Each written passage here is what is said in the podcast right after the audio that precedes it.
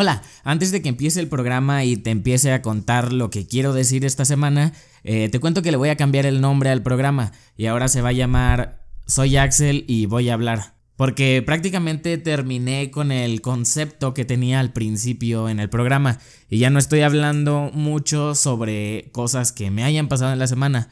Es decir, sí lo estoy haciendo, pero tiene más sentido eh, que se llame Soy Axel y voy a hablar, porque pues me llamo Axel y voy a hablar, a decir que es la semana con Axel, porque ya no te estoy hablando de la semana. Espero que lo entiendas y te guste de nuevo. Y bueno, ya va a empezar. Adiós. Hola, hola, buenos días. Si estás escuchando esto en el momento en el que lo subí, esta semana no estaba muy seguro de qué hablar porque tuve una pequeña decepción que podríamos llamar laboral, porque pues no estaba trabajando en el lugar.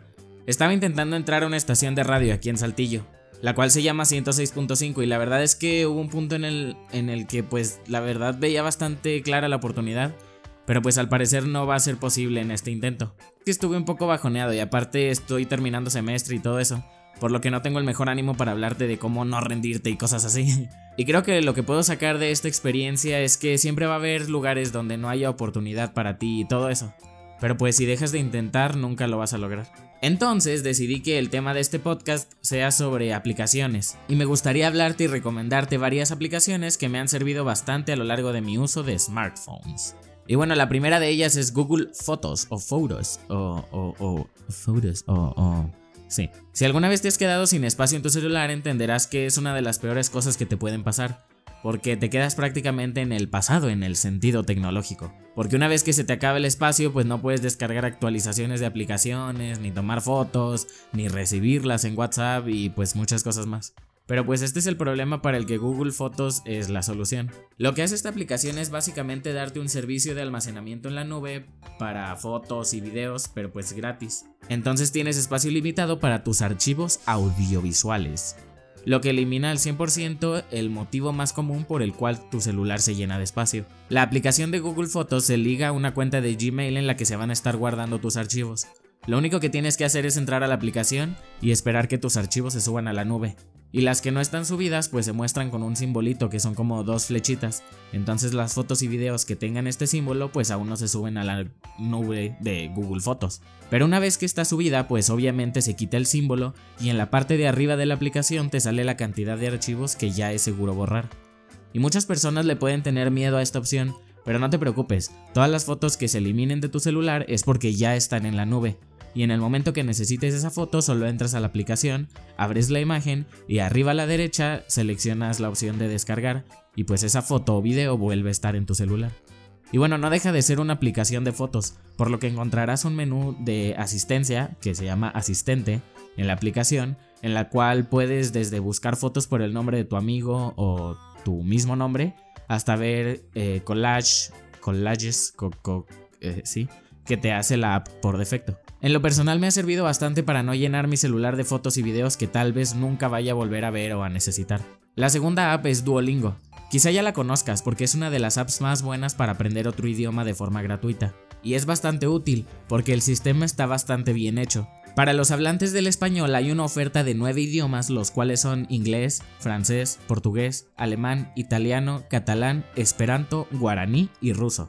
En lo personal he usado la aplicación para aprender francés, portugués e inglés, y es bastante fácil tomar las lecciones, ya que cada uno implica diferentes ejercicios, como decir una oración, escribirla, seleccionar los pares de palabras entre español y el idioma que estás escuchando, perdón, estudiando, y ordenar las oraciones de manera correcta. Se me hace bastante buena porque aparte de tener las lecciones del idioma, tenemos también un menú en la parte de abajo en la pantalla en la que podemos encontrar una opción para practicar toda la lección del idioma hasta el nivel en el que vayas un apartado de perfil donde puedes consultar tus logros en la cuenta y tablero de posiciones con tus amigos.